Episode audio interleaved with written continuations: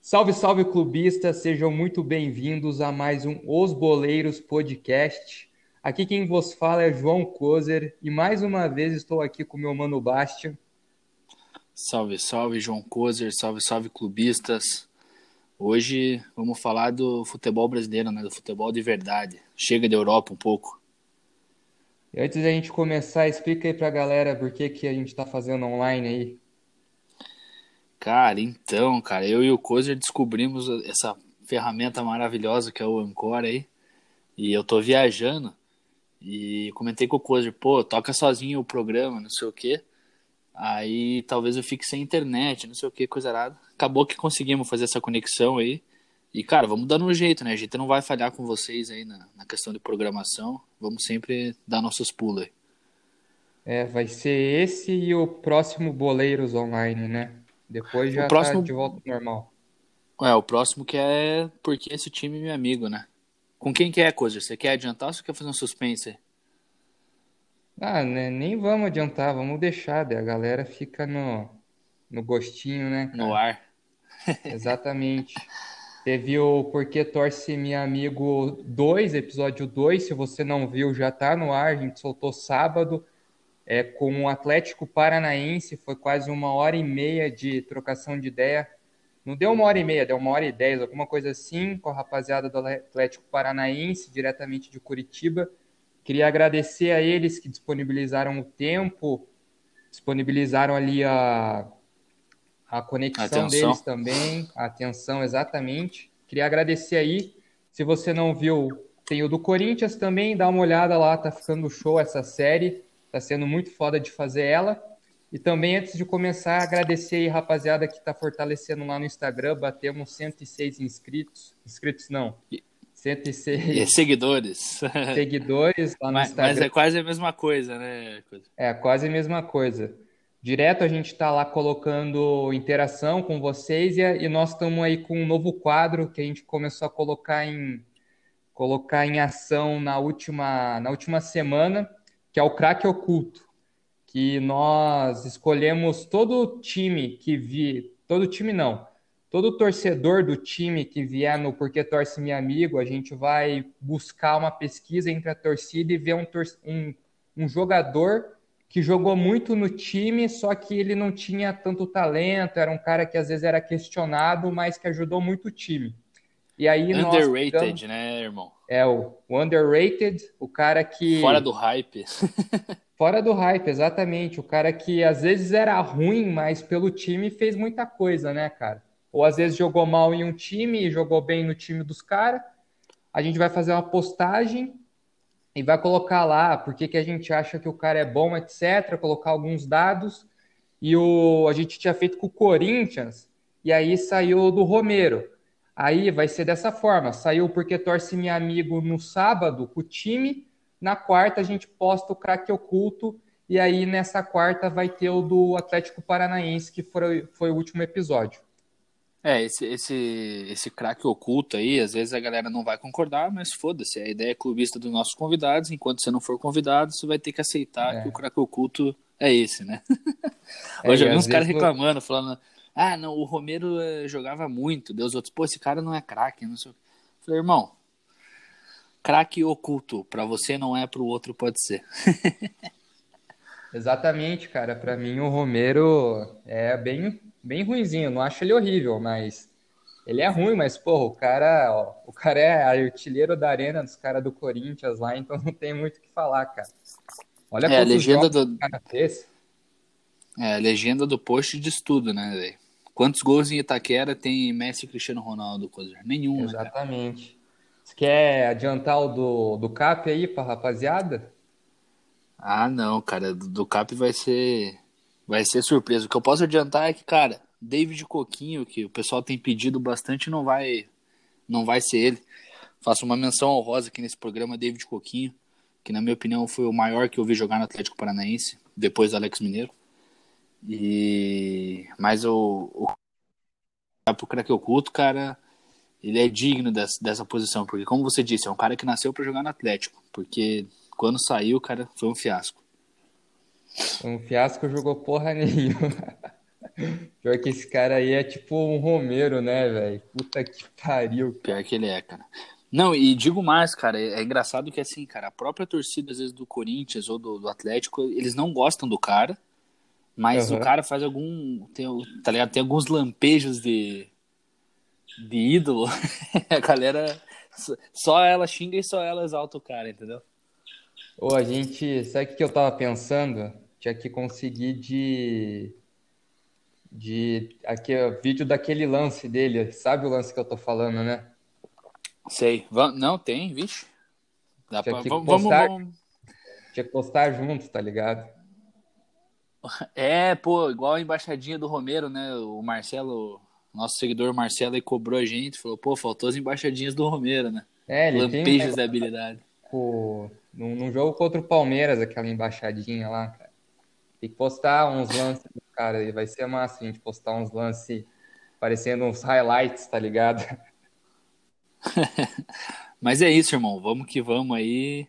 E aguardem que vem muita coisa boa com os boleiros aí. Obrigado, rapaziada, que tem seguido. E, Cozer, qual que é a nossa meta até o final do ano, irmão?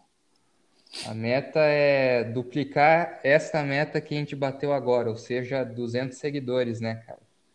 E até o.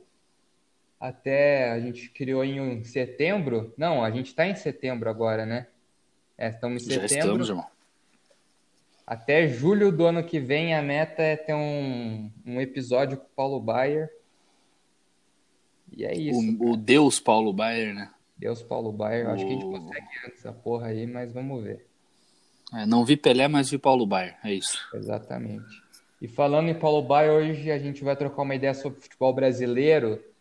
E a gente não vai passar sobre o que está acontecendo no campeonato. Eu vou colocar umas colocações mais pessoais minhas, porque é o que eu estou vendo nesse campeonato e eu estou, primeiramente, antes de começar, eu queria dizer que Palmeiras é o único time invicto no campeonato inteiro, está com três vitórias, quatro empates e zero derrotas. É isso mesmo, meus amigos. Luxemburgo colocou o projeto em ação. Mas eu queria colocar uma coisa aqui, velho. O Palmeiras, tipo, a gente. Só tá faltou zo... jogar, né? É, só faltou jogar. A gente tá zoando do último, único time invicto, porque, cara, vai ter sensacionalismo em cima dessa bosta aí. Só que, cara, tá foda, porque eu não vou falar do Palmeiras primeiro, eu quero falar do VAR. O VAR é uma parada assim que eu fico imaginando todos os lances que o VAR ele não teria atrapalhado o Palmeiras. Porque é aquela coisa, quem apanha lembra. Porque com certeza o VAR, eu não vou ser hipócrita, ele já deve ter beneficiado o Palmeiras em algum momento, beneficiado no sentido de, ah, teve uma mão na área, o VAR não foi chamado. Aí eu não vou lembrar, porque é beneficiado, a gente não lembra. Só que a grande questão é que eu lembro os lances que a gente se fudeu por causa dessa bosta. Eu lembro de dois. O primeiro em 2018, com o Felipão naquele. Acho que foi nas quartas ou na semi da Libertadores contra o Boca Juniors que a gente tinha perdido de 2 a 0 por causa daquele Benedetto lá, o cara meteu dois gols, saiu do banco, beleza. Em São Paulo, o jogo, pô, todo mundo acreditando, torcida pra caralho acreditando que o Palmeiras ia sair classificado daquele jogo. No começo, cara, nem tinha dado 10 minutos. Bruno Henrique vai lá e faz um gol. O VAR vai e me anula. Cara, esse foi um dos lances assim que mais me doeu na minha vida, velho, porque eu, eu, comemorei tão empolgado aquele gol que eu falei, cara, vai acontecer, o Palmeiras vai virar em cima do Boca Juniors e a gente vai ser campeão. Beleza. Aí ano passado, contra o Flamengo, lá no Maracanã, tava acho que 1 a 0 ou 2 a 0 o Palmeiras sendo espancado. O, o, o Felipão, eu acho que ele colocou o Matheus Fernandes, aquele ex-Botafogo, meio de campo, e o cara foi lá e fez um gol, cara. De novo, estava impedido. Mas aí, o que eu quero colocar de reflexão aqui é o seguinte: imagina se não tivesse sido anulado esses gols. Primeiro, será que o Palmeiras ia passar do Boca Juniors? Talvez. Segundo, será que o Felipão teria caído aquela, naquele, depois daquele jogo? Porque, cara, o VAR é um. Ele é meio que um. Ele faz aquele efeito borboleta, né, cara? Porque é uma decisão que muda todo uma questão de resultados, um jogo. E o que eu fico mais puto com o VAR é a questão do, da falta de critério.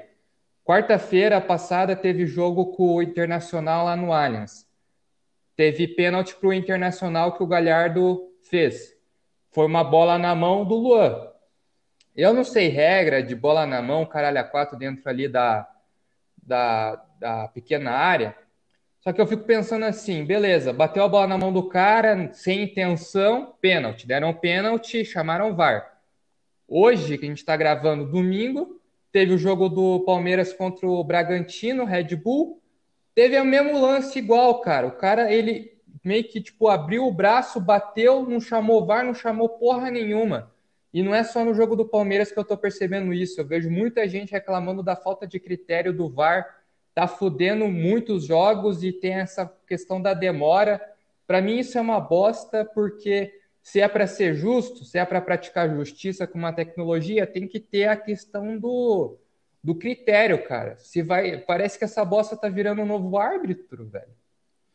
Cara, pois é, é, você disse exatamente o que acontece, cara. O VAR ele é, ele não tem critério, ele é uma bagunça. É, faz tempo isso, desde que surgiu já é uma, um completo. Nem, nem, os, nem os árbitros e nem o cara do VAR sabem o que eles estão fazendo ali. O, vou te citar dois exemplos, como você trouxe. Atlético e Santos ano passado na Vila Belmiro. O Atlético teve pênalti, eu acho, um ou dois pênaltis a seu favor. E o juiz não deu por causa do VAR. Acho que o pênalti do Santos foi fora da área, o cara, deu, o cara do VAR deu o pênalti. Nossa. É, ocasião contra o Palmeiras, coisa, você disse, ah, pô, não lembro que eu não fui beneficiado. Contra o Atlético, teve um pênalti claro no Citadini, cara. Onde o juiz pode ter interpretado que não foi. Mas daí tem toda aquela história de que o juiz não pode acionar o VAR. Aliás, o VAR não pode chamar o juiz, o juiz que tem que chamar o VAR. Então, cara, nem eles sabem o que fazem, sabe? Tipo, pô, uma situação clara de pênalti, o VAR tem que falar, irmão, foi pênalti, vai verificar, não sei o quê. Isso não acontece, cara. Outra coisa, não libera o áudio do VAR. É, tem que liberar o áudio do VAR, estão escondendo o quê? O que, que tem? Um diálogo ali entre, entre os árbitros. Eles não vão fazer um conchavo para algum clube, quer dizer, a gente espera que não vão, né? É, uhum. Cara, a verdade é que eu, aí a CBF fala da FIFA, mas, pô, os americanos fazem pau no cu da FIFA, cara. Os americanos soltam os áudios mesmo, tá ligado? A MLS lá. Então. Cara, na Libertadores cara, CBF... eles soltavam. Então, é CB... agora eu não sei como é que é na Libertadores, mas assim, a CBF é uma bagunça do caralho, cara. Eles botaram o VAR aí pra dizer, pra dizer que fizeram alguma coisa. Ano passado, Atlético e Flamengo pela, pela Copa do Brasil, acho que naquela, até aquela altura já tinha VAR. É, se eu não me engano, né? Posso estar falando uma merda, mas assim, o Diego Alves pegou uma bola, coisa, em que o Marcelo Cirino ia fazer um gol do Atlético, sair na cara do gol, cara. Primeiro jogo, 0 a 0 Aquilo poderia ter mudado o jogo, cara, porque o Diego Alves seria expulso, o Atlético teria uma falta na boca da área.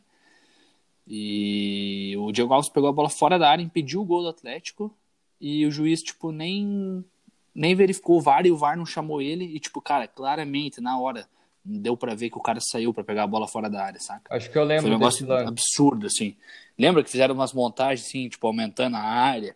Então, uhum. cara, o... qual que é o problema do VAR? É o juiz que tá lá? É o cara do VAR? É o critério que a CBF impõe? É, é eles não soube... sabendo usar? Outra coisa, né, irmão? O jogo ficar parado 5, 6, 7 minutos, cara. Cara, isso não, não, não tem como. Pode ver, desde que o VAR entrou, o tempo que perde pro jogo e o tempo que ganha é acréscimo. Só que o que acontece? Acréscimo a gente sabe que não funciona, porque dois minutos um fica deitado, um minuto outro não sei o que. É... Substituição, agora tem mais substituição. Então, cara, tá uma verdadeira bagunça. Eles têm que aprender a utilizar o VAR da melhor forma. Eu gosto muito da. Os ingleses não gostam do VAR, mas assim, eu gosto muito de como ele funciona lá, cara. Tipo, é, é, é um mais dinâmico, saca? Eu vejo que no Brasil é uma bagunça, cara. Para marcar um pênalti, eles levam 5, 6 minutos, cara. Para dar um cartão, retirar um cartão. É uma. Tinha que ser um negócio Europa, mais fácil, sabe? Lá na Europa eu tenho a impressão que eles quase nem vão tanto pro vídeo, tá ligado? Às vezes o cara lá na cabine já fala, acabou. Você tem essa impressão de Sim, tipo assim, o, aqui... a decisão vem do lado de cima, né? O cara tomou a é. decisão, o juiz não vai contestar ali. Ah, beleza, você tá vendo um vídeo aí. Aqui eu acho que os caras têm medo, sei lá, cara, eu... ou é, sei lá, o egocentrismo dos juízes de querer ser o protagonista. No Brasil tem muito disso também, cara. É, os árbitros são tudo querem ser protagonista, tudo uns bosta. E tá ficando feio porque, tipo assim, todo, toda rodada tá tendo polêmica com o VAR. Teve aquele jogo do Botafogo e Inter, eu acho, né? Que teve dois, dois gols que foram anulados. Cara, tipo, dois gols, irmão. Porra, é dois gols, sabe? Dois gols que poderiam ter. Poderiam ter feito os caras empatar o jogo lá contra o Inter. Ou teve o meme do gatito chutando a cabine. E aí teve, o, teve um jogo aí, com, acho que foi quarta também, foi Galo e São Paulo, que o, que o São Paulo abriu o placar com o Luciano, e aí o, VAR foi lá e anulou o gol falando que estava impedido. Cara, eu vi o lance, velho, é, mano, é milímetros o bagulho. Tipo, muito pequeno. Eu vi hoje no, no Globo Esporte. Foi esse aí que você tá falando? Do Luciano, né? É. Absurdo, cara. Como é que você me explica isso, velho? Tipo, o cara que tá ali pra ajudar tá prejudicando, cara. E daí os caras foram. E, e é aquilo que eu falei. Isso faz com que. É um efeito borboleta. A partir do momento que o VAR vai lá e muda, talvez um resultado para um time muda completamente a partida. Porque o São Paulo ele abriu o placar. Aí teve um gol anulado. Final do jogo, Galo 3 a 0 São Paulo. Os caras tomaram uma goleada, né? E aí fica escancarado como que o VAR pode beneficiar ou o VAR pode acabar ferrando uma, uma partida. E aí eu volto novamente naquela questão de quantas coisas o VAR, agora pensando no passado, quantos lances que talvez tenham sido roubados entre aspas, né, que teve um erro ali de um juiz, que o, VAR, que o VAR poderia ter beneficiado. Cara, pensa, muitos resultados do futebol mundial, muitos títulos aí poderiam mudar de time por causa do VAR se ele tivesse sido aplicado lá atrás. É uma loucura pensar nisso, cara. É, em... é que sei lá, cara, eu vejo que aos poucos o futebol vai se tornando um esporte meio Porra, não que isso seja negativo, cara. Eu acho que é todo tipo de mudança para melhorar, ela é positiva, independente de que perca um pouco da essência, assim, tipo, ah, o VAR.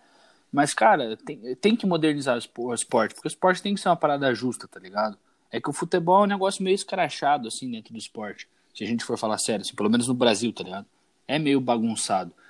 E agora se vê basquete, é, esses outros esportes onde tem uma é, é, completamente diferente mas cara se começa o futebol ele tem uma dinâmica diferente dos outros esportes. São ali 90 minutos cara em que o cara que está assistindo o jogo você que é o torcedor dos próprios jogadores que treinam tem o físico eles estão ali para cara não pode esfriar não pode parar o jogo. O cara quer o torcedor ele quer o entretenimento durante os 90 minutos e o jogador ele não pode ficar 5, 6 minutos parado quando acontece essas coisas do VAR então, cara, é, eu acho que tem mais prejudicado, de certa forma, o esporte do que beneficiado.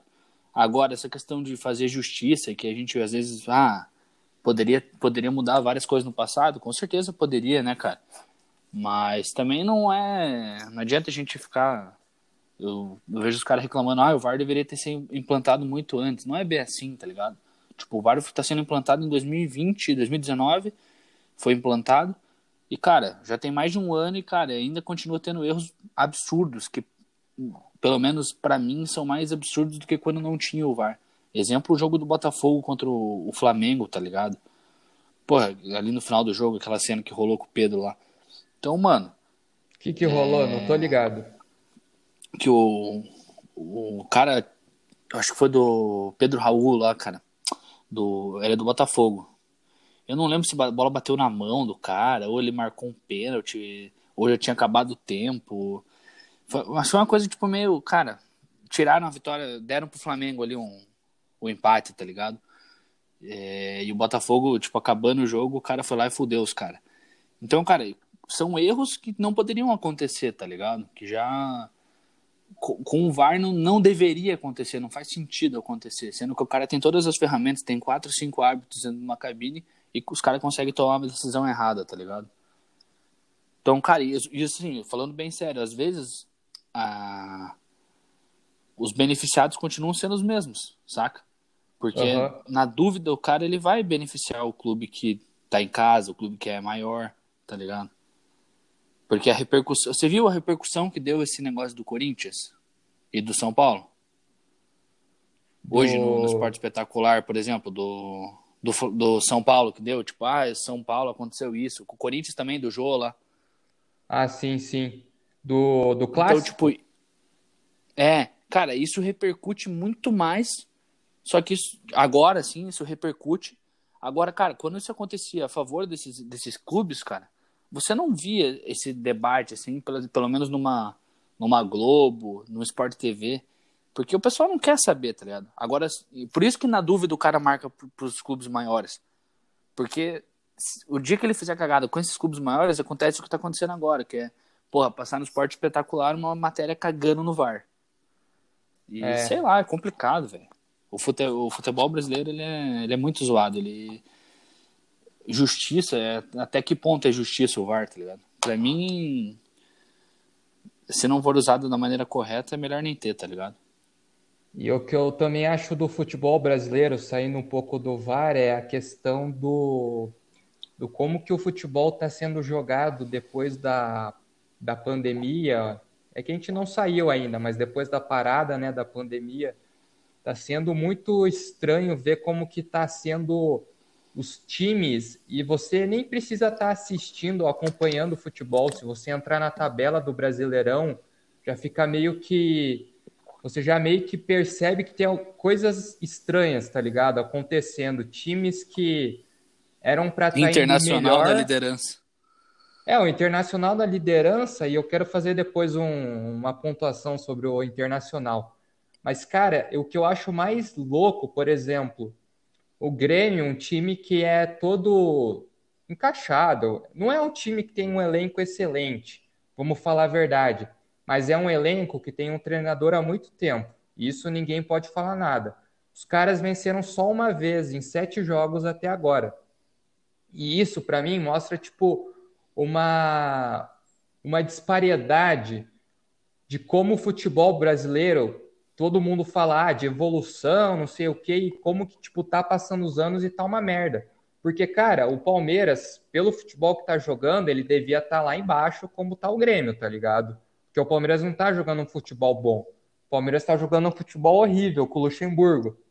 E digo mais, há uns tempos atrás eu defendia o Luxemburgo para ficar, porque eu tava pensando da seguinte forma: fica o Luxemburgo, porque se sair vai trazer quem? Porque o meu medo é a diretoria trazer um Dorival, um Abel, coisa que é muito provável acontecer no Brasil. Que, cara, é outra coisa que eu não entendo no futebol brasileiro. Como que pode ter rodízio desses caras ainda no Brasil, cara? Os caras saem de um trabalho lixo, vai lá um time grande, paga uma cacetada, rescinde contrato depois, porque o cara não fez bem o trabalho, coisa que era esperado, coisa que, tipo, você sabe que vai dar merda, a torcida sabe que vai dar merda, só o presidente e a cúpula que está lá em cima não vê. Aí o cara vai lá, faz um trabalho ruim, rescinde, depois fica devendo 5 milhões de reais e entra na justiça, cobrando o clube, etc. Eu não entendo essa cultura no futebol brasileiro de dança das cadeiras desses treinadores ruins.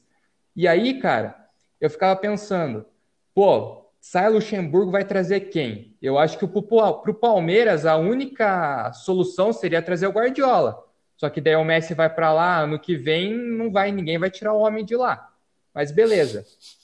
Aí, cara, você vai trazer quem se você não traz um, se você não traz um cara de fora, um Reis, um Ramires, uns caras gringos que tenham uma proposta diferente aqui no futebol sul-americano. Você vai trazer um Dorival de novo, uns caras ruins desse? Esse era meu medo. Só que daí, depois do último jogo do Internacional, ficou claro para mim que o Luxemburgo está perdido, como me parece que o, a única coisa que segura o elenco, o time do Palmeiras lá em cima da tabela, a gente está em quarto, com 13 pontos e com um jogo a menos do Inter, por exemplo, é o fato do Palmeiras ter um elenco bom, cara. Porque se a gente tivesse um elenco ruim, a gente estava fudido, a gente estava lá embaixo, cara. E o que eu mais fico puto é que, por exemplo, a, dire a diretoria do Palmeiras ela mostra como ela é ruim no fato dela ter falado no começo do ano, quando, quando o Felipão caiu e quando Alexandre Matos caíram, o Galhote foi em rede nacional, falou pelo pro Sport TV ao vivo, pós-jogo, depois que o Matos tinha caído, ele chegou e falou: "Vamos trazer alguém que vai mudar como o Palmeiras joga". Cara, desde 2015 o Palmeiras não teve um time que teve um padrão de jogo por temporadas. O Cuca em 2016, eu falei aquele negócio lá no primeiro, no segundo episódio, que eu falei da Atalanta e, e tal, por causa do padrão de jogo que era parecido, não que jogasse no mesmo nível. Porque eu acho que o Palmeiras de 2016 ganharia fácil da Atalanta. Beleza. Mas, cara, o Palmeiras de 2016 até a virada do segundo turno jogava um futebol muito foda. Só que daí o Cuca saiu, teve dança das cadeiras no Palmeiras. Teve, cara, a gente teve Eduardo Batista, Roger Machado, Teve Mano, teve Felipão, que beleza, trouxe o título brasileiro para nós. Mas, cara, o time não jogava nada. O time do Felipão, que era só, é, só ligação direta, chutão, cara, joga mais que esse time do Luxemburgo. E aí eu fico puto, como que a diretoria chega Maurício Gagliotti, se você tá ouvindo, cara, saia, peça para sair, pelo amor de Deus. Que eu não sei como que você chega em rede nacional depois de derrubar o Felipão e o Alexandre Matos, você chega e fala que vai mudar o time do Palmeiras contratando um cara que ia revolucionar. E depois de três semanas que não conseguiu trazer o. Como que é o nome dele lá? Do Galo? Esqueci agora. O do Galo? Largue? Não, é que tá no Galo não. agora. O, não, o Puta. técnico do Galo, São Paulo. Ah, Cê, tá. Não sei tá como... falando do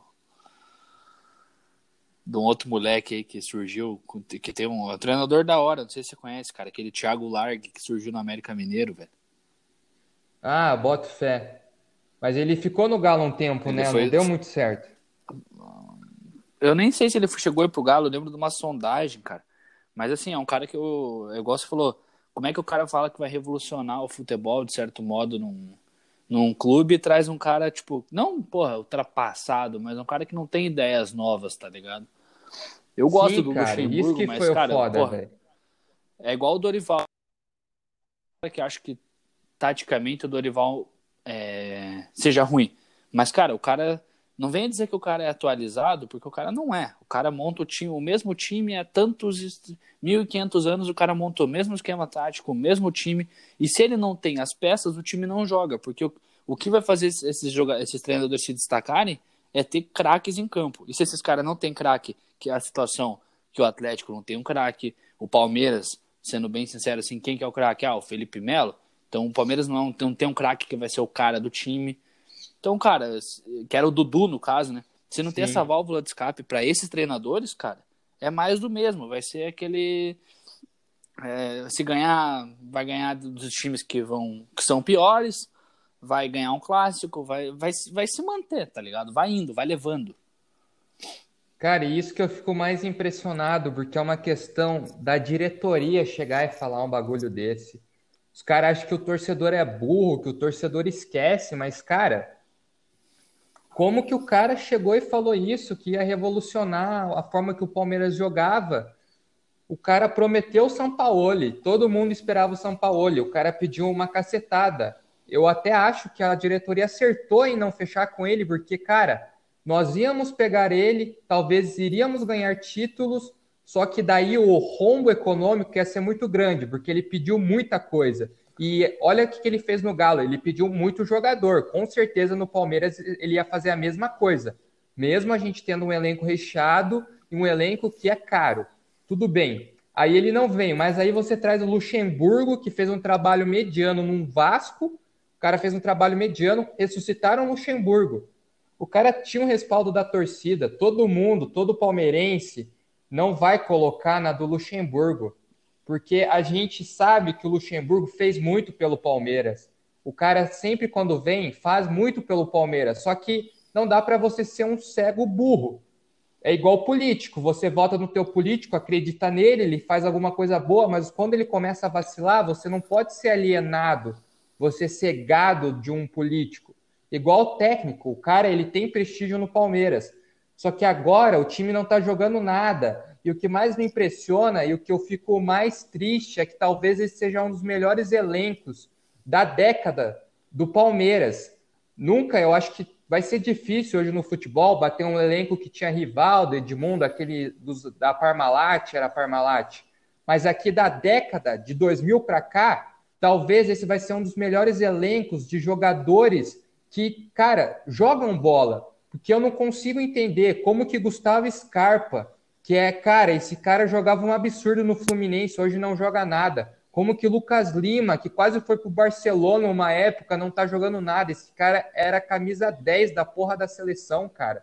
Como que o. Quem mais? O Rafael Veiga, cara, você pode dizer melhor para mim, mas o cara tava no elenco campeão da Sul-Americana. Como que esse cara não joga nada? E o que eu mais fico perplexo é que o principal problema do Palmeiras é que o meio de campo não tem efetividade. O Luiz Adriano tem que sair do ataque, buscar jogo. Como que os caras têm esses jogadores e não conseguem fazer os caras render? Isso que eu não entendo, velho. É, cara, isso passa muito pela, pela ideia que a gente trocou no, no podcast do Atlético com o Ike Kusecato e que a gente comentou a respeito de, do jogador se adaptar ao estilo de jogo. Com relação ao Lucas Lima e ao Scarpa, eu não posso dizer, que eu não sou um acompanhador do futebol deles, assim, assíduo. Mas o Rafael Veiga jogou no Coritiba, jogou muito bem. É... Num time ruim e que não tinha muita, muita uma, uma estratégia tática assim onde ele tirasse o máximo dele, saca? E no Atlético ele se encontrou muito fazendo aquele. Ele, a gente jogava com, com três meias e ele era aquele meia de, que chegava aproximando no ataque, né? Ele que chegava com a bola lá na frente para dar o último passe.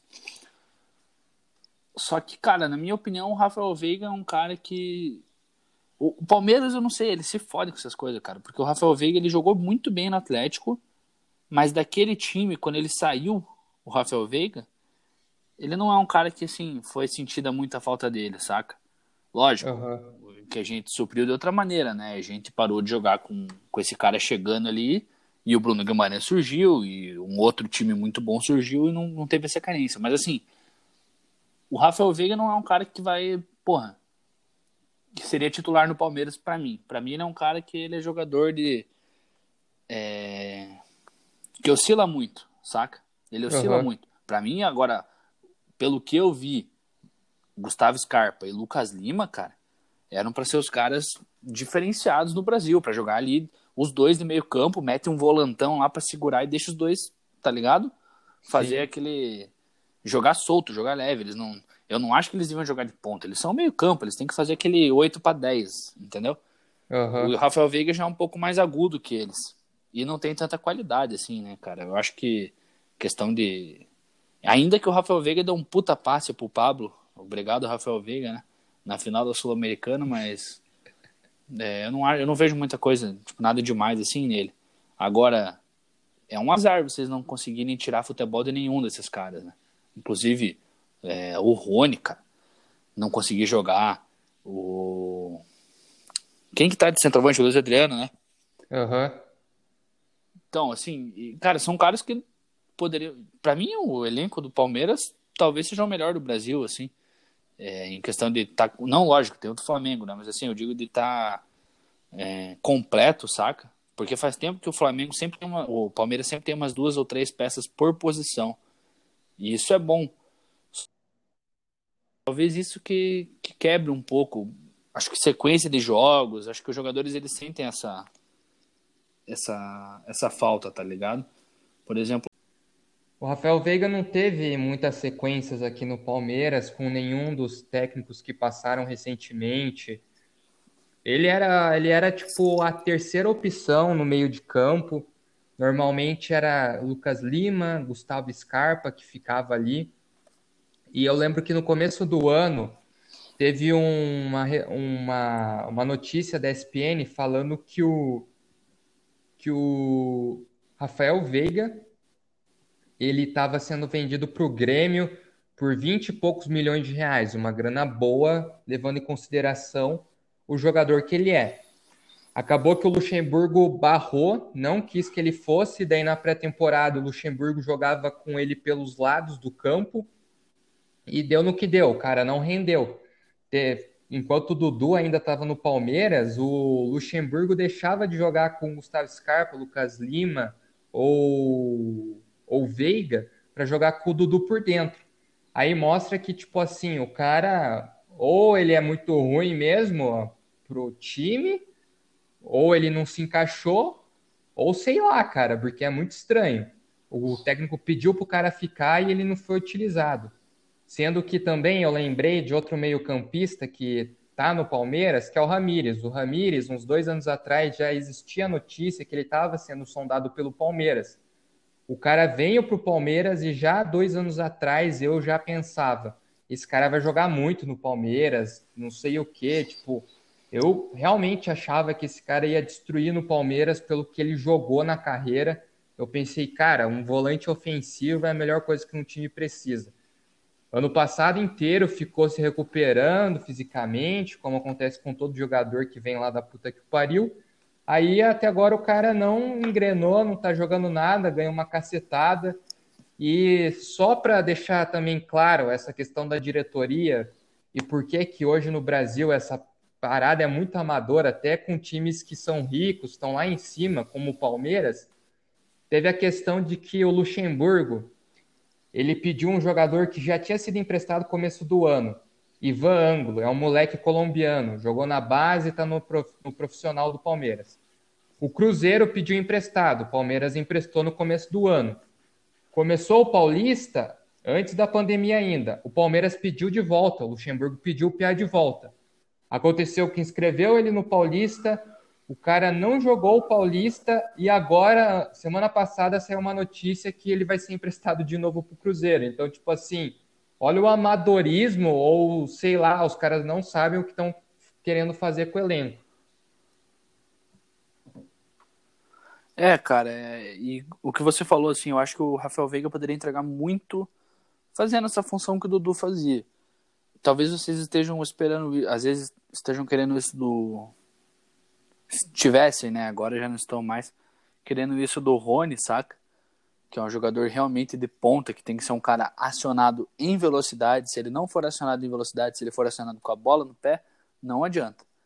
O Rony é um cara acionado em velocidade. E o Rafael Veiga é um cara que pode entregar essa bola e pode entregar a velocidade junto, tá ligado? Ele pode acompanhar bem. Então, cara, é, é difícil também. É, a gente não sabe internamente como os caras treinam, como os caras jogam, né? É, então é complicado a gente pegar e falar, ah, o cara foi amador ou não foi. O que, que ele trouxe, o cara não jogou. É, são coisas que a gente nunca vai saber, né, cara? Mas como torcedor é frustrante pra caramba você ver tantos craques e nenhum rendendo nem às vezes 50% do que poderia render. É, o foda é que, tipo assim, no momento em que o time tá, às vezes nem dá pra você criticar individualmente um cara. Às vezes você chegar e colocar uma crítica a um jogador é meio duro, porque se o time inteiro tá jogando mal, como que você quer que um cara jogue bem? Só que eu penso dessa forma, mas ao mesmo tempo eu vejo que tem jogadores que ali, cara, pode vir um técnico bom talvez o cara não vá render mesmo. Eu acho que o Rony dificilmente vai render no Palmeiras. Vai ser isso aí, com oscilações para melhor. Mas eu acho que em questão de tempo, o Rony vai ser só mais um ponta que passou e provavelmente, se não for vendido, vai ser o Verón que vai pegar a posição, porque tem a questão da torcida, né? Tem o termômetro da torcida. O Rony já teve as chances dele. O Rony já começou titulares vários jogos depois que o Dudu vazou. Teve a oportunidade e não rendeu. Daí o cara que é prata da base, tem 18 anos, é cotado como um dos melhores sub-18 do mundo. O cara volta de lesão, entra e joga mais que o Rony nos últimos, sei lá, desde que chegou, a torcida vai cair no pé, tá ligado? Isso é inevitável. Mas então eu acho que, cara, o Rony vai ser só mais isso aí, velho. Felizmente, eu acho que ele não vai render muito. E o pior é que é. muitos dos jogadores que não rendem hoje no Palmeiras, eu não duvido os caras serem vendidos, por exemplo, para o mercado nacional e para outro time, tipo um São Paulo, um Galo da vida, e jogar bem nesses clubes. É que pro Palmeiras os caras não entram, tá ligado? Os caras não, não encaixam. É, é difícil dizer mesmo, mas eu, eu voto com você. Eu acho que o Rony. Porque assim, veja, o, o Rony, desde que ele chegou no Atlético, ele não é, ele nunca foi o cara, o Rony, o ah, o Rony ele chegou na Sul-Americana, ele entrava faltando 10 minutos, botava um fogo, ele errava 5 para acertar uma. E esse era o início do Rony no Atlético. Depois, no, no ano da Copa do Brasil, que foi embora, o Atlético perdeu algumas peças. E o Rony começou a. Ele já estava pedindo passagem e começou a jogar como ponta. E, cara, vou falar bem a verdade, eu estava até vendo hoje um, um, um, cara comentando. Cara, era muito fácil pro Rony e pro Renan até, pro Mar... Até o Márcio Azevedo, que é um péssimo lateral, jogou bem, recebendo bolas assim, tipo, do Bruno Guimarães, cara. Porque o, o Bruno deixava os caras na boca do almoço, cara. E daí o que acontecia? Os caras chegavam lá na frente, eles enfiavam bola na área. E não tinha jeito, cara. O Marco Rubens fazia gol de joelho, de ombro, de bunda, de cabeça. Então, cara, é... aí não dá pra. É igual hoje, ah, o Atlético vem de o Atlético engana os caras, porque vende os caras caro pra cacete os caras não jogam nada. Eu vi a do Flamengo falando do Léo Pereira. Mas, uhum. cara, eu, eu não, não consigo te dizer se os caras, tipo, jogaram muito aqui porque eles estavam ao lado de dois ou três jogadores que eram craques, que é, pô, Renan Lodge, o Bruno, é, tinha o o Thiago Heleno, que é um cara experiente, é, um time muito equilibrado, então eu não sei dizer se não é por isso que os caras jogaram muito, ou se eles realmente são craques, porque, cara, Léo Pereira é outro que a torcida do Atlético odiava, fez duas temporadas boas e foi embora, como ídolo. Mas assim, cara, ele era. O apelido dele era Léo Peneira, porque ele furava as bolas, cara. O que ele furava de bola que os caras cruzavam e passavam no meio das pernas dele, meu amigo. Tanto que foi emprestado uma, duas, três vezes, né? Outro, o, o Pablo, cara. O Pablo, ele é do Atlético pô, desde 2009, ele subiu. Ele ficou rodando Figueirense, não sei o que, não sei o que lá, vários anos para despontar em um ano e ser vendido, um ou dois anos ser vendido. Ele era reserva do Walter aqui no Atlético. O Rony, é o que eu já te falei, então, porra, é complicado, velho. Às vezes o cara encaixa pra caramba dentro de um elenco e nunca mais se encontra na carreira, né, velho? É, isso é foda, é o jogador de uma temporada. Nossa, no Palmeiras, no Palmeiras de 2016 teve muitos jogadores desse tipo, tipo, elenco tinha Tietê e, e Moisés no meio, que eram dois caras que ninguém conheciam, não tinha projeção nenhuma no cenário nacional, os caras vieram, o Tietê veio do Aldax, porque fez um bom paulista, o Cuca pediu e o Moisés, o Cuca também pediu. O Moisés ele veio de um time de fora e ele jogou naquela portuguesa que foi rebaixada injustamente lá, teve o tapetão. Ele estava naquele elenco. Aliás, se eu não me engano, o Moisés ele foi o jogador que deu todo o BO lá, que jogou irregular e tal. Mas enfim, Cara, aquele meio-campo do Palmeiras, o Moisés jogou pra caralho naquele ano. Tipo assim, o cara tava sinistro, sinistro, sinistro. Era um dos mais amados da torcida, o Moisés. A gente falava que ele abria o, o, o mar, porque ele abria o meio de campo. Teve um clássico contra o Corinthians lá em Itaquera, que a gente ganhou de 2 a 0 ou 2 a 1 que ele fez um gol e aí ele foi comemorar com a câmera dos fotógrafos, daí como se fosse um cajado para representar que ele abria o mar, né? E, cara, o cara era foda, tipo, aquele meio de campo era surreal de bom, era Cleiton Xavier, Moisés e Tietê jogaram pra caralho. Só que a grande, o grande problema com o Moisés, principalmente, teve a questão da lesão dele, que teve no Paulista de 2017, ele chegou a receber a 10 do Palmeiras, o Palmeiras fez um marketing fodido pela 10 dele, fez vídeo e tudo. E a gente fala que a nossa 10 ela é amaldiçoada, né? Porque o cara veste a 10, dá um jogo, dois jogos, o cara se lesiona e só se fode depois, só fica no departamento médico. Não deu outra com o Moisés. O cara foi lá e quebrou a perna dele num jogo do Paulista em 2017. Depois daquilo, o cara nunca mais jogou nada. O Tietchan também foi vendido para o Dínamo e depois voltou para o São Paulo. Aí, cara, você vê quantos jogadores, tipo, de temporada Cara, eu juro pra você, em 2016 eu falava que o Tietchan jogaria no Barcelona, velho. Porque, cara, o moleque jogava pra caralho, ele era novo, velho. Faz quatro anos isso. Hoje ele deve ter o quê? Uns 27, 28. Tá novo, mas hoje ele não vai mais pra Europa.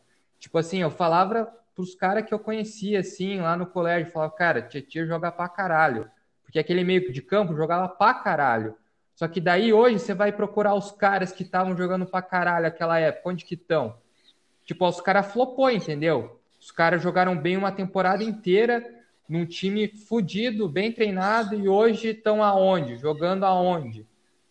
Eu lembro que o ataque era Roger Guedes, Gabriel Jesus e Dudu. Gabriel Jesus é o único que foi para a Europa. O Roger Guedes está na China, tá ligado? É um bom jogador. Mas e aí? O que, que aconteceu com os outros, tá ligado? Isso que eu acho foda, velho. É, me lembra muito. Me lembra muito o Atlético de 2013, 2014. É, eu cito até 2014, não foi um time tão brilhante, mas assim, cara, o Marcelo Cirino, o tudo bem que o Everton, que hoje está no São Paulo, que hoje, perdão, foi vendido, tá no Grêmio, né? Me corrija se eu tiver. Uhum. O Everton que jogava no Flamengo foi pro São Paulo, ele tá onde hoje? Ele tá no Grêmio, chegou no Grêmio. Tá no Grêmio, né? O ponta. Ó, aquele time tinha o Everton do lado, o Marcelo Cirino do outro. Paulo Bar, atacante era o Ederson, que foi artilheiro do Campeonato Brasileiro. E, cara, esses três atacantes são um exemplo disso, cara. Eles vazaram do Atlético e, assim, tiveram seus lampejos, mas nenhum deles conseguiu entregar o que eles entregaram naquela temporada de 2013. O... Foram os caras que. O Léo, aquele lateral direito, que depois saiu do Atlético, que era do Vitória, foi pro Internacional. Nossa, lembro. Cara, era, era um time que todos os jogadores que saíram foram, foram jogadores daquela temporada. Depois que saíram daquela temporada, nunca mais fizeram nada. É, ah, Marcelo Cirino fez aquela jogada no, no, na final da Copa do Brasil e tal, consagrou ele como um ídolo por ser querido pela casa, mas assim, é, por ser um jogador da base, etc. Mas ele nunca apresentou um futebol como ele apresentou naquela temporada, tanto que ele é banco no Atlético, saca? Ele entrou no. É, ele era o jogador que entrava em final de jogo para segurar e etc. Então, é, é bem isso que você falou, cara. É jogador de um time, de uma temporada, de um esquema tático. E isso é o que mais tem, né, cara, no futebol hoje. Eu diria que o Marcos Guilherme é outro exemplo, cara, do Atlético Paranaense que jogou no Inter. É, tá no Inter, né? É, o cara, pô, o torcedor do Inter hypou o cara no começo, agora já não. Tá ligado? E ele meteu a 10 do Inter. Então, uhum. são jogadores que fizeram uma temporada, Douglas Coutinho, fizeram uma temporada, foram vendidos a preço absurdo e nunca mais encontraram bom futebol de novo. Tipo, até encontraram um futebol mediano, mas nunca foram destaques mais, saca? Por isso que eu acho que o cara, quando ele é bom pra caralho, não tem esse papo, tá ligado? O cara joga com qualquer técnico, o cara joga em qualquer formação. O cara é a constância, né? Hoje no futebol, o cara que tem constância, ele vai ser visto como craque. Você pega os caras na Europa. Quem que é os caras fodas da Europa que tem constância, é os caras que sempre estão jogando em alto nível. Às vezes o cara nem precisa jogar em alto nível, mas só de manter o nível, ele já é bom, entendeu? E eu acho que ele é entrega, é ele entrega o que se espera dele, né? É, entrega o que se espera e entrega durante todo o campeonato. Não é aquela coisa de, ah, tá jogando bem agora, aí mudou formação, posição, o cara começa a decair absurdamente. Isso que eu acho mais foda, cara. Os caras que um dia jogaram muito bem, hoje, sei lá, estão muito mal, sabe? Eu não consigo ver é, nenhum. Cara, o, o, Bruno Guimarães é um, é um. Você falou disso, é um exemplo disso, cara. Ele, ele é um oito que foi pro Lyon. Antes de ir pro Lyon no pé olímpico, ele jogou como um 5. E no Lyon ele jogou como o primeiro volante, aquele volante de saída, que não era a função dele dentro do Atlético. E o cara continuou ah, tá. jogando muita bola e sendo destaque, né? Ele foi destaque em jogos como, contra a Juventus, por exemplo. Então, cara, esse cara, depois que você começa a ver essa. Não importa onde tá jogando, que formação, que time, contra quem, se é jogo contra a Série C. É, beleza, ele não foi tão bem contra o Bayern, mas eu acho que não, não vem ao caso. É, porra, todo mundo tem jogos que, que não se encontra. Mas é um cara que, pô, você vê que ele é diferente. O... Agora eu vou te dar um exemplo de um cara que vazou, e até a gente pode falar dele logo na sequência, que é o, o Gabriel, né, do, do Flamengo, pé. O Gabriel, ah. ele foi pro Flamengo, ele jogou Foi, foi pro Internacional, daí foi pro, pro Benfica emprestado e ele não se encontrou lá. E daí ele voltou pro Flamengo, jogou muito e os caras já colocaram ele, tipo, nossa, vai voltar pra Europa e vai bombar. Eu não acho que vai, porque já, ele já passou o bonde dele, entendeu? Eu acho que o Gabigol, ele é um cara Brazilian class. Teve uma época que tinha um grupo no Facebook, eu não sei se existe ainda hoje, que era o 433. Era um grupo de futebol e era, era da hora. Os caras colocavam. Tinha zoeira, tinha de tudo lá no grupo. Eu lembro que tinha um termo que eles usavam muito lá, que era o cara que era world class, que é o cara craque. Normalmente eram os caras fodas, tipo Neymar, De Bruyne, um cara que joga em qualquer lugar, na Europa e tal. E tinha um cara que ele era o Brazilian class, que é o cara que no Brasil ele é foda. Mas fora do Brasil, talvez ele não seja tão foda. Aí tem, tipo, os caras como o Dudu, esses tipos de cara, sabe? Que, tipo, o Dudu, ele joga bem pra caralho só no Brasil. O cara é destaque no Brasil, mas se ele for para uma Europa, ele vai para um time meia boca lá da Europa. E eu acho que o Gabriel, ele tá se tornando isso. Porque o Gabriel, ele, no Brasil, não tem sombra de dúvidas. É o melhor atacante, os números dizem. Porque o, o cara caga gol, o cara. É, ó, quanto tempo o cara é artilheiro seguido, de várias competições e tal. Só que, cara, fora da Europa, eu acho que não tem mais o que vingar. Talvez ele volte, calhe a boca de alguns, só que eu acho que ele não vai ser o cara que falaram que ele ia ser. Tipo, não vejo o Gabriel jogando para um Barcelona mais, num Real Madrid, sabe? Talvez Nunca ele vá vi, né? meio, mediano da Europa ganhar alguma coisinha, mas eu não vejo mais ele sendo um cara foda como todo mundo pintou que ele ia ser.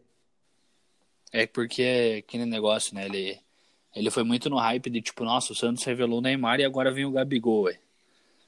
E, é, né, e também ele pegou uma época ruim da Inter, né? Da Inter de Milão. Tava, tipo, voltando e tal. Pô, mas me desculpa, mas o cara, se ele chega lá numa época ruim, ele é destaque dos time, do time, né, cara? Não, eu digo uma época ruim de técnico, de do como o time estava sendo montado. Eu lembro que na época que ele foi, logo depois caiu o técnico e o técnico que chegou falou que não ia contar com ele, por isso que ele foi emprestado.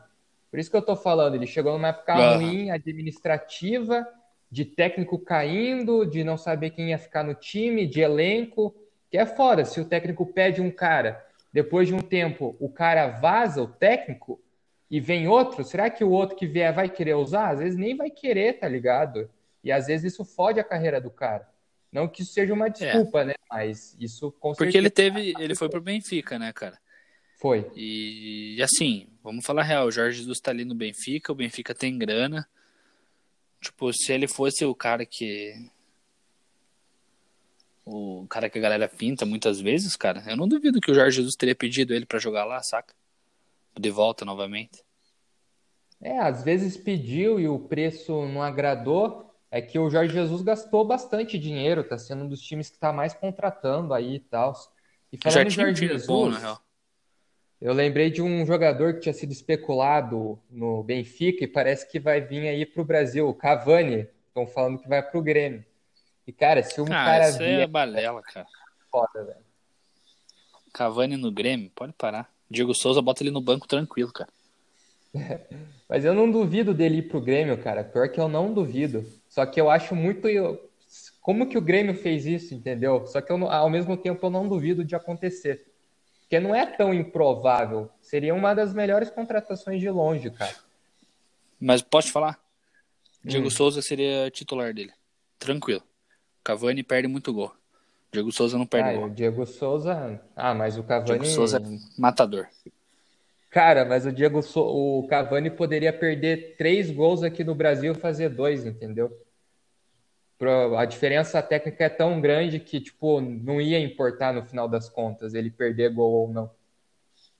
Eu acho que o cara, se viesse, ia cagar muito gol, velho. Na moral. E, tipo assim, se ele viesse e não rendesse o que, tão, o que a gente esperaria, ia ser uma das contratações mais feias dos últimos tempos, cara. Tipo, Cavani, cara fudido, chegando ali e não jogando nada. É, o Cavani, eu vou falar bem a verdade do que eu penso, cara. Eu acho ele super estimado. Não acho que pô, lógico, no Brasil pode ser que ele venha e seja o cara, porque o Brasil, né, cara, é carente pra caralho de atacante que faz gol. E, mas assim, eu ainda acho que ele seria banco do Diego Souza, fica até minha sugestão para que você para que a gente coloque lá no de próxima enquete no, nos Boleiros Podcast Instagram, Diego Souza e Cavani, eu te garanto, cara. Eu te garanto que vai ter mais voto pro Diego Souza, porque o Cavani, ele é muito ruim, cara. Eu não sei como esse cara conseguiu jogar no PSG, cara. Ele é muito ruim, cara. Eu não sei me falar que esse cara é bom. Eu, o Luca Lachico uma vez falou pra mim que ele era top 3 do mundo. Quase fiquei louco, cara. Cara, mas agora que você falou da enquete, puxando as enquetes pra gente finalizar aí, que já tá quase dando uma hora. É... A gente fez a enquete lá do Agüero e do Jesus. Agora deu todo o desfecho, o Messi não vai sair, vai ficar até 2021. Pelo que dizem, vai ficar até 2021 para sair de graça para o Manchester City depois. E aí deu 52 a 48 a favor do Gabriel Jesus ser trocado e não o Agüero. Foi, cara, foi questão de um voto para mudar o resultado. Isso mostra como as pessoas ficariam divididas nessa, nessa questão. E eu até entendo o lado dos caras, foi aquilo que, eu, que a gente discutiu, né? Tipo, tem a questão de que o Gabriel Jesus pode talvez render mais e o Agüero já tá, entre aspas, velho, tá com 32, tá tendo lesão e tal. Só que assim, colocando no papel, eu tenho dois argumentos fortes que me fariam não ficar com o Gabriel Jesus. O primeiro é que ele já está quatro anos no clube e eu acho que ele não vai ter uma elevação técnica maior do que ele já tem hoje. E hoje eu acho que o Gabriel Jesus, tecnicamente no Manchester City, ele não entrega o que o Agüero entrega na, na formação, na forma que joga. Então hoje, tecnicamente, eu acho que o Gabriel Jesus não vai passar o Agüero no nível técnico dentro do Manchester City. E a outra coisa é que no meu trio de ataque, eu acho um trio de ataque muito mais forte Sterling, Agüero e Messi do que Gabriel Jesus, Sterling e Messi. Esses são os argumentos que me fariam pender para Gabriel Jesus ser trocado por Messi. Mas a gente sabe que não vai acontecer, né? Então é muito melhor para o City. Mas manda a bala no que, que, você acha aí, por que, que você trocaria o Agüero?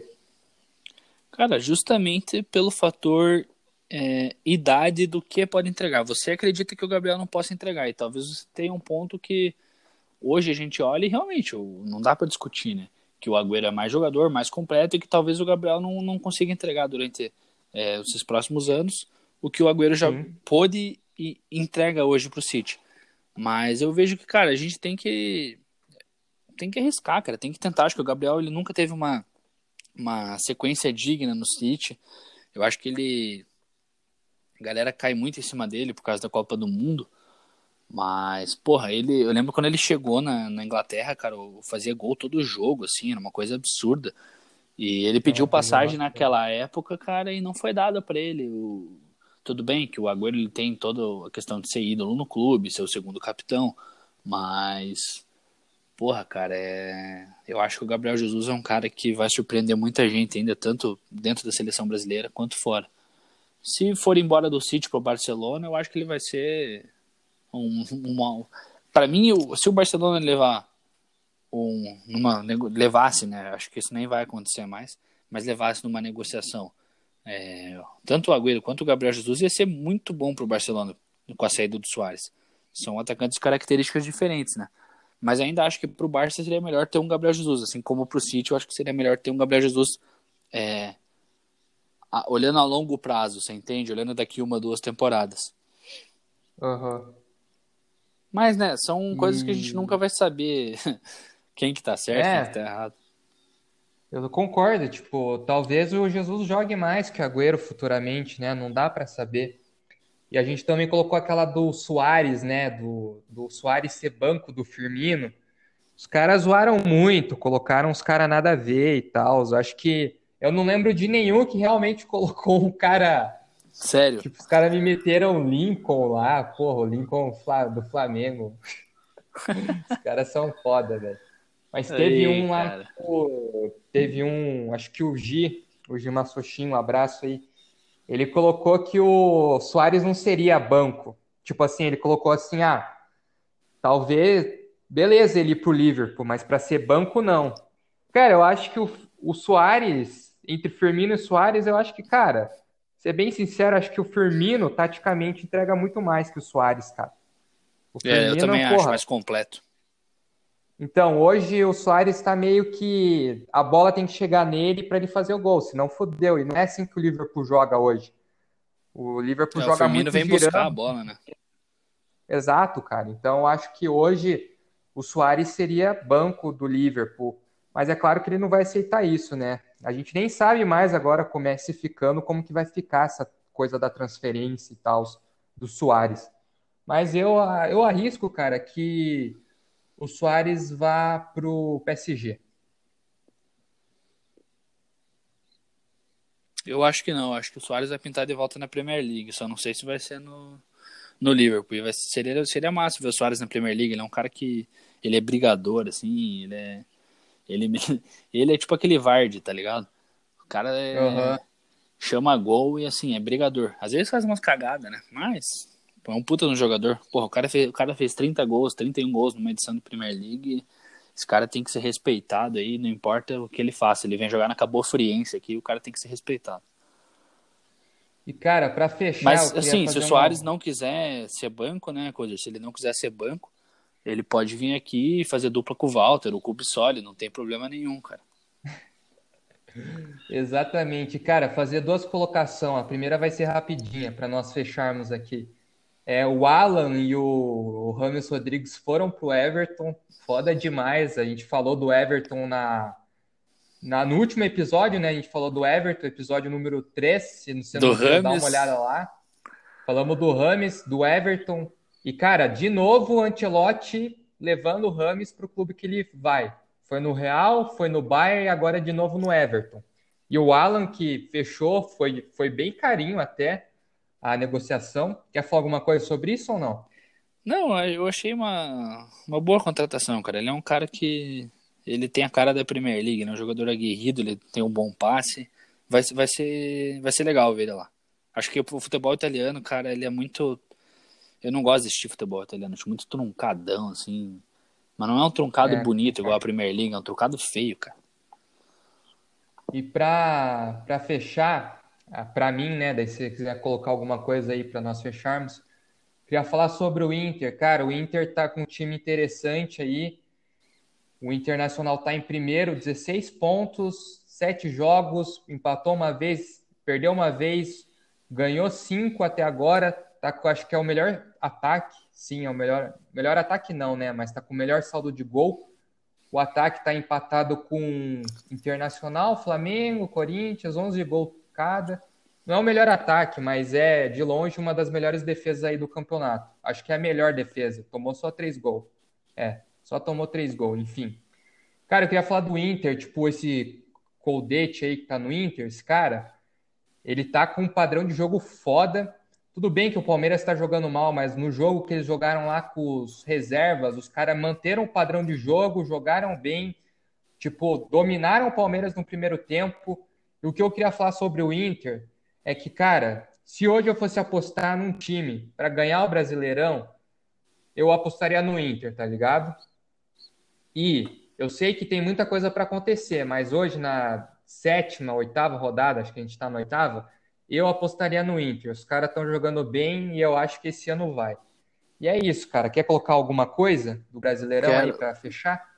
para fechar sobre o Brasileirão, cara, eu queria dizer que você está completamente errado, que o campeão deste, dessa edição do Campeonato Brasileirão vai ser o Clube Atlético Paranaense, calando bocas, uhum. Eduardo Barros, treinador da Copa de 2022.